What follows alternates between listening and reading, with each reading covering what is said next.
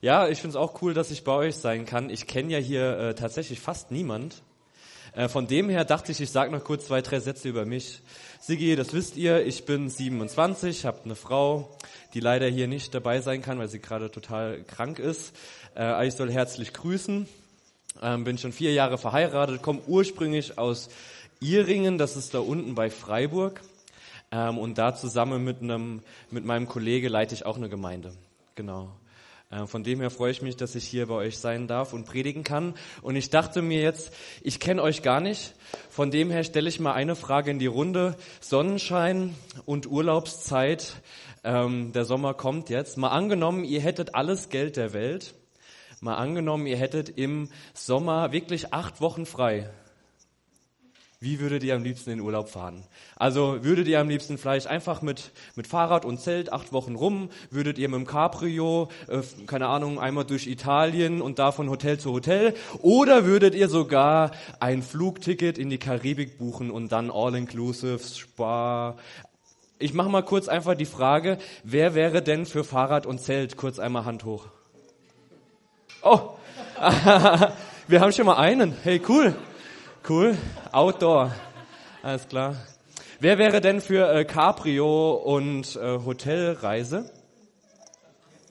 Ja, es sind schon mal ein paar mehr. Und wer für, für, wer für, wer für ähm, Karibik, Malediven, All-Inclusive? Okay. Ich wünsche euch, dass ihr es im Sommer machen könnt.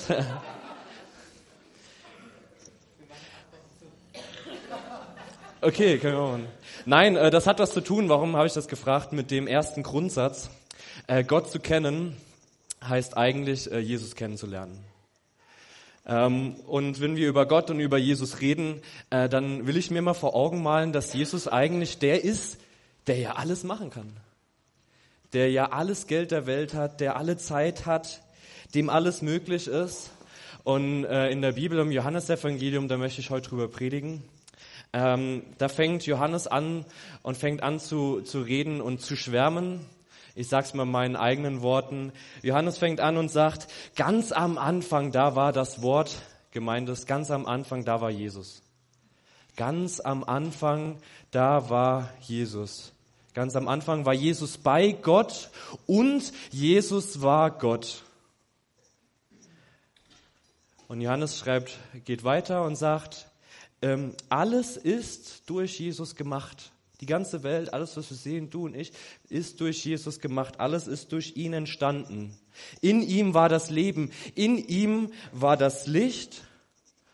Und plötzlich ändert sich alles und das hat mich neu getroffen. Ich lese es euch mal hier vor. Uh, das ging ganz schön schnell. Äh, Johannes 1, Vers 14. Er, Jesus, wurde ein Mensch von Fleisch und Blut und zeltete unter uns. Bei Luther heißt es, das Wort ward Fleisch und wohnte unter uns, aber in Wirklichkeit steht da und zeltete unter uns. Ich weiß nicht, ob diese Nachricht oder dieser Teil der Predigt, ob wir zu abgetroschen dafür sind, aber mich hat es einfach von, von neuem gepackt. Jesus war Gott, er ist der Schöpfer. Er hätte im Himmel bleiben können. Er hätte die Schönheit, die Weite, all die Engelschöre, hätte er genießen können, hätte bei Gott bleiben können. Aber die Nachricht, weswegen wir auch hier Gottesdienst feiern, lautet, er liebt dich so sehr, dass er vielleicht im Bild gesprochen das Fluchticket in die Karibik zerrissen hat und gesagt hat, hey, ich nehm's Zelt. Cool, gell? Ich nehm's Zelt. Das ist eigentlich verrückt. Also ich habe das ja bewusst so aufgebaut. Cool, dass einer das Zelt will. Ja. Ich habe Zelturlaub mit 15 gemacht und dann irgendwann mit 18, als ich Auto fahren durfte, wollte ich unbedingt mit dem Wohnwagen von meinen Eltern so, weil es mehr Luxus als Zelt. Und Jesus hat gesagt, im Bild gesprochen, ich will's Zelt. Warum hat er das getan? Das ist die große Frage und das habe ich euch hier hingeschrieben. Ganz einfach, Jesus wollte sein, wo du bist. Das ist sein, sein Herzensanliegen. Jesus wollte sein, wo du bist.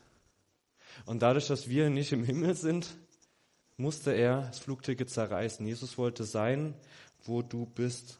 Und ich finde es cool, ähm, ihr habt ja drüben in der, in der Gemeinde diesen, diesen Kindergartenspielraum, wo ein paar Kinder kommen.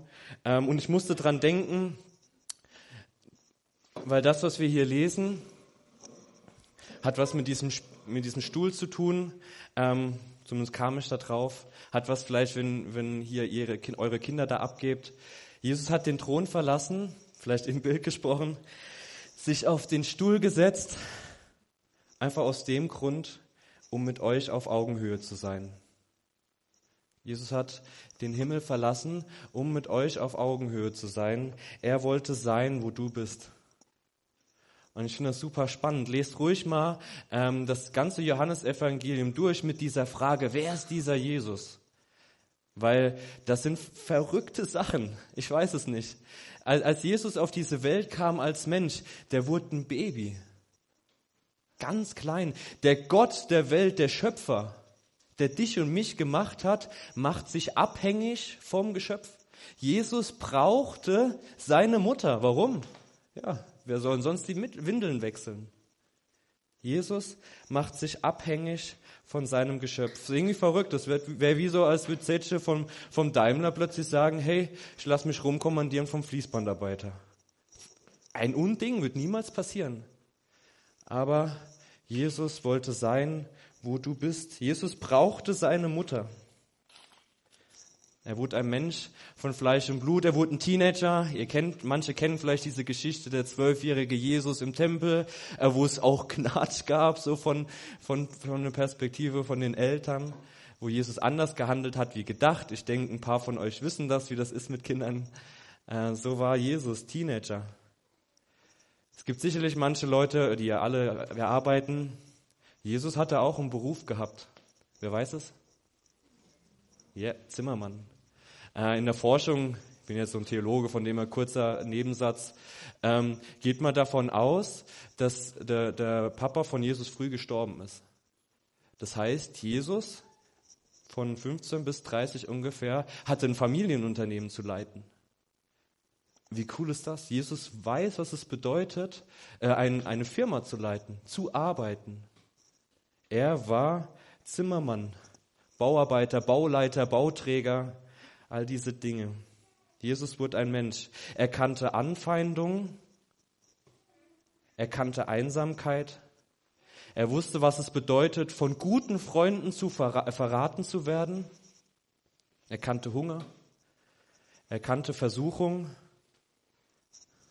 all diese Dinge. Kurz gesagt, Jesus wurde ein Mensch. Jesus wurde ein Mensch. Warum? Er wollte sein, wo du bist.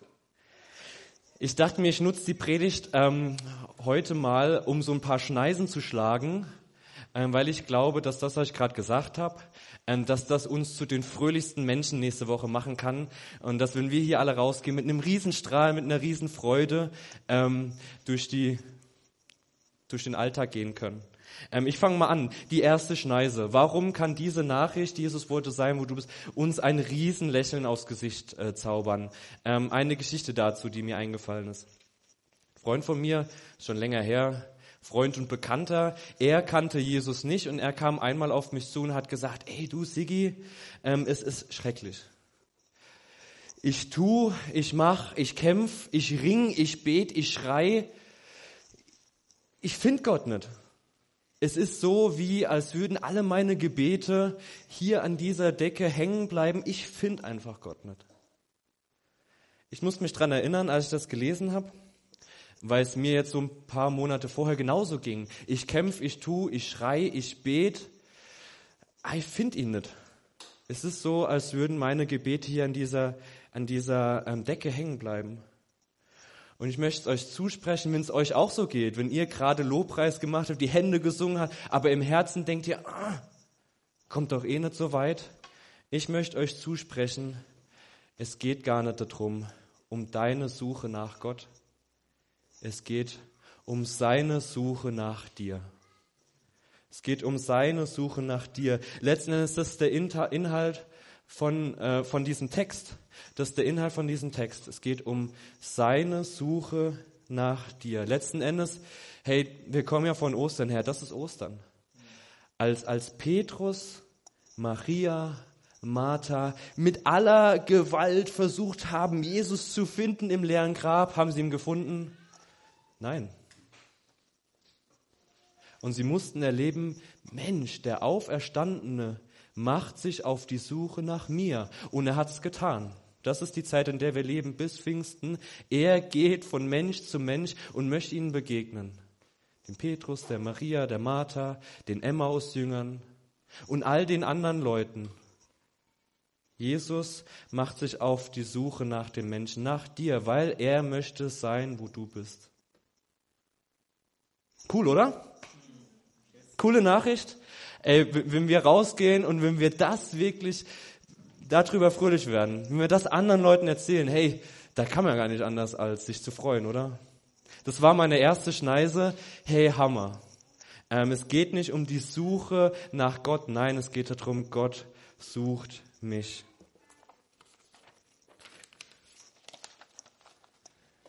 Nächste Überschrift. Äh, von der zweiten Schneise steht 27. Warum 27? Ich bin 27. Äh, ich bin mittlerweile 27. Das ist jetzt nicht so alt. Aber ich habe rausgefunden, dass das, dass das Leben manchmal echt taffe Zeiten haben kann. Manchmal echt taffe Zeiten haben kann. Und die zweite Schneise oder die zweite Überlegung, die ich so hab, ähm, ähm, geht an vielleicht alle, die jetzt gerade äh, taffe äh, Zeiten durchmachen, die kämpfen, die vielleicht Unsicherheit erleben oder Schmerz oder Leid. Ähm, an die geht die zweite.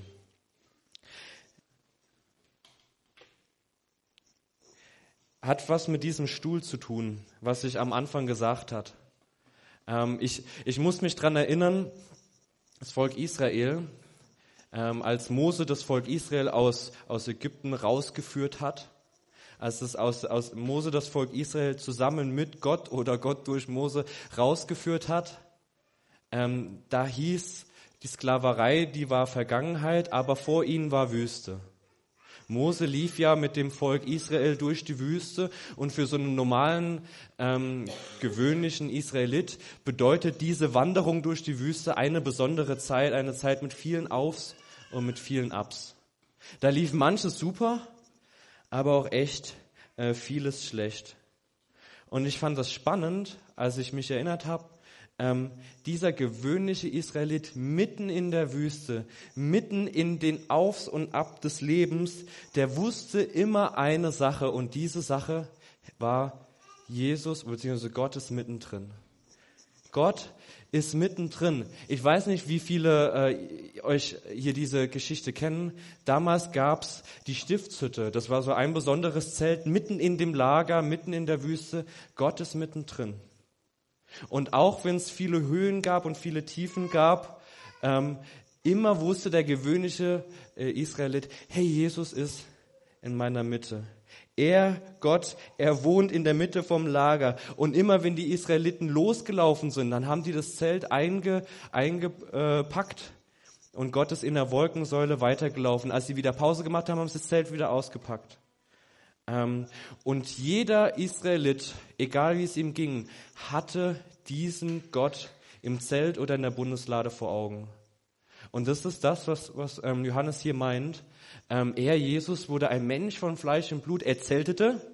Jesus ist quasi die wandelnde Stiftshütte unter uns und wir sahen seine Herrlichkeit. Das ist diese große Nachricht, die so unfassbar ist. Mensch, Gott persönlich kann man, konnte man sehen. Das war die Botschaft, die all die Jünger hatten. Wir haben ihn gesehen. Wir haben ihn angefasst, wir haben ihn gesehen. Das ist diese, diese Botschaft. Wir, wir sahen seine Herrlichkeit, weil die wandelnde Stiftshütte von früher ist Mensch geworden. Gott ist Mensch geworden. Und ich lade euch ein, wenn ihr Lust habt, lest euch die Geschichte nochmal nach. Ich finde das verrückt, die Israeliten. Was haben die geschimpft? Was haben die geklagt? Was haben die sich beschwert und was haben die sich, was haben die gemurrt? Anstatt einfach hinzugehen in dieses Zelt und sich bei, Gott einfach auszuheulen und die Sachen zu sagen, die ihn bewegen. Aber nein, häufig sind die Israeliten bei sich zu Hause geblieben, in ihrem eigenen Zelt und haben Gott nicht aufgesucht. Und das wünsche ich mir, das wünsche ich dir, das wünsche ich uns, dass wir nicht bei uns bleiben, sondern dass wir zu Jesus gehen. In all den Sachen, die uns bewegen, in all die Sachen, die so schwierig sind, dass wir zu ihm gehen. Ich weiß nicht, wie ihr das macht.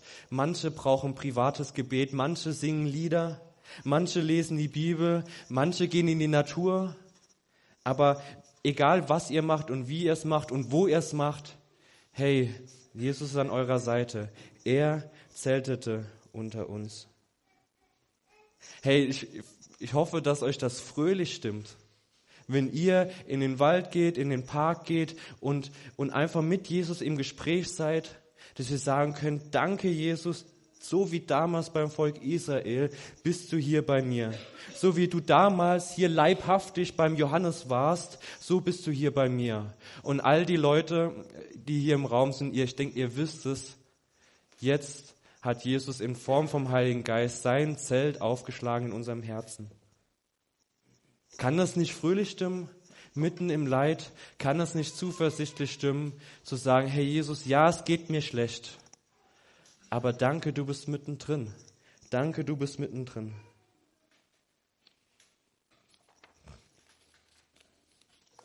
Nahaufnahme ist das Thema und äh, Gott kennen, eins der Grundsätze. Von dem her möchte ich die äh, Frage mal aufwerfen, äh, kennst du Jesus? Kennst du Jesus? Falls es hier Leute gibt, die sagen, nein, irgendwie noch nicht, herzliche Einladung, zum Basti zu kommen, zu mir zu kommen, äh, eure Fragen loszuwerden, äh, los, ja, einfach loszuwerden, dürft ihr einfach stellen. Kennst du Jesus? Falls nicht, herzliche Einladung, zu ihm zu kommen, zu ihm zu beten, sagen, Jesus, schlag dein Zelt in meinem Herzen auf. Ähm, Heiliger Geist, komm du in mein Leben. Es gibt wirklich nichts Besseres. Das ist die gute Nachricht, die wir Christen verkündigen. Gott mit uns, Immanuel. Er auf Augenhöhe mit uns. Er wurde Mensch. Hey, und, und falls ja, falls du Jesus schon kennst, hey, dann möchte ich dich einladen, einfach sich zu freuen. Mit einer Begeisterung sich zu freuen. Wie cool ist das? Jesus ist auf der Suche nach mir immer wieder. Das ist in seiner DNA mittendrin. Er wurde Mensch. Er versteht mich in meinen Kämpfen. Er ist der, der mich versteht. Ich habe noch einen letzten Punkt. Ähm, ich habe vorhin hier diesen Stuhl genommen. Letzten Endes, ganz, ganz streng genommen, äh, stimmt dieses Beispiel mit dem Stuhl nicht ganz. Ähm, vielleicht kennt ihr diesen Satz von Jesus, ähm, die, die Vögel haben Nester, die Füchse haben Höhlen, der Menschensohn, also ich, Jesus, habe aber keinen Platz, wo ich mein Haupt hinlegen kann. Vielleicht kennt ihr diesen Satz, ich sage ihn nochmal. Die Vögel haben Nester, also einen Platz zum Wohnen. Die Füchse haben Höhlen, also auch die haben einen Platz zum Wohnen. Aber ich, Jesus, habe keinen Platz, habe noch nicht mal eine Isomatte, habe keinen Platz, kein wirkliches Zuhause und vielleicht nochmal auf den Stuhl verwiesen, noch nicht mal einen Stuhl sondern letzten Endes sitze ich im Dreck. Ihr hattet das ja letztes Mal, ähm, dass, was waren die Gründe, äh, warum, warum Jesus ans Kreuz geschlagen wurde? Dass Jesus im Dreck gesessen ist, war auch einer der großen Gründe, warum Jesus ans Kreuz musste. Weil daran haben sich die Juden aufgeregt. Das kann doch nicht sein. Da ist ein Rabbi, da ist ein Jesus, da ist ein Gott, der setzt sich in den Dreck. Er sitzt und isst mit Zöllnern und Sündern.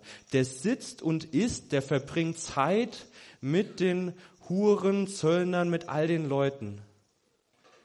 Und das möchte ich euch nochmal sagen, das möchte ich euch zusprechen. Jesus Suche nach dem Menschen geht so weit, dass er bereit war, wirklich sich in den Dreck zu setzen. Egal, ob es ein korrupter VW-Manager ist, so als Synonym für Zöllner, oder ob's, ja, ist vielleicht ein bisschen frech. Ich dachte, ich nehme VW und nicht Mercedes, egal. So, also egal, ob egal, ob's ob's die die geldgierigen Zöllner waren damals oder ob's äh, wirklich die Sünder, der Abschaum der Gesellschaft ist. Egal, ob's vielleicht ein, ein obdachloser Drogensüchtiger ist. Jesus war bereit und hat gesagt, hey, ich setze mich hin. Jesus wollte sein, wo du bist, und zwar mitten unter den Menschen. Auch wenn die Menschen im Dreck sitzen. Ich war in Papua Neuguinea während meinem Studium so ein Einsatz, das ist weit weg, am anderen Ende von der Welt, bei Indonesien. Und äh, da war eins meiner eindrücklichsten Erlebnisse, als wir in dieses Settlement Township, wo die Ärmsten der Armen gewohnt haben, sind wir reingefahren und haben da drin übernachtet. Also wir, ein paar Christen, sind da rein, haben da übernachtet, auch bei anderen Christen. Und ich weiß, ihr könnt es euch vielleicht vorstellen, da, ist, da geht's echt krass zu. Ähm, als es dunkel wurde, da, wurde, da wurden die, die Menschen wurden betrunkener und betrunkener und geklaute Autos wurden reingefahren und die ganze ähm, Atmosphäre wurde düster und düsterer, wurde auch gefährlicher und mittendrin ich als Weißer. Alles Schwarze, ich als Weißer, ich als Deutscher. Ähm, und ich erinnere mich noch so, so gut an die Situation, da kam eine Frau auf mich zu nachts hey, was machst du hier? Seit 30 Jahren bin ich hier in diesem Settlement. Ich wohne hier. Was machst du hier? Du bist weiß, du bist deutsch. Was machst du hier? Noch nie war irgendein Weißer hier in meinem Settlement. Und ich habe einfach dann nichts anderes sagen können, als zu sagen, hey, wir sind halt hier, um euch von Jesus zu erzählen. Wir sind hier, um euch zu sagen, da gibt's einen, einen Gott, der sich die Mühe gemacht hat, der alles aufgegeben hat, um auf Augenhöhe zu kommen. Und er war sogar bereit, sich in den Dreck zu setzen. Deswegen bin ich hier. Und für alle Leute von euch, die vielleicht schon länger Christ sind, äh, wenn, wenn du länger Christ bist, hey, dann, dann mach doch seine Mission zu deiner Mission. Christsein bedeutet, seine Mission zu deiner Mission zu machen. So wie so wie Jesus diesen Drang hatte zu den Menschen, zu denen niemand gehen würde. Hey, denk mal drüber nach. Wo sind Menschen, zu denen niemand geht? Ähm, in, Neuge in Neuguinea, da war es klar, da waren es die Settlement-Leute häufig. Aber überleg mal, wer könnte es hier sein? Vielleicht irgendeine alleinerstehende Mutter mit drei Kindern, die nur am Rödeln ist, die, die keine Zeit mehr hat. Wer ist die? Gibt es jemanden in deiner Arbeit, in deinem Umfeld, Nachbarn, zu denen niemand gehen würde, zu dem sich niemand setzen würde? Wenn du Jesus kennst, dann mach seine Mission äh, zu deiner Mission, ähm, weil das ist seine DNA. Jesus wollte sein, wo die Menschen sind und wir, die wir Jesus kennen, sollen auch da sein, wo die Menschen sind.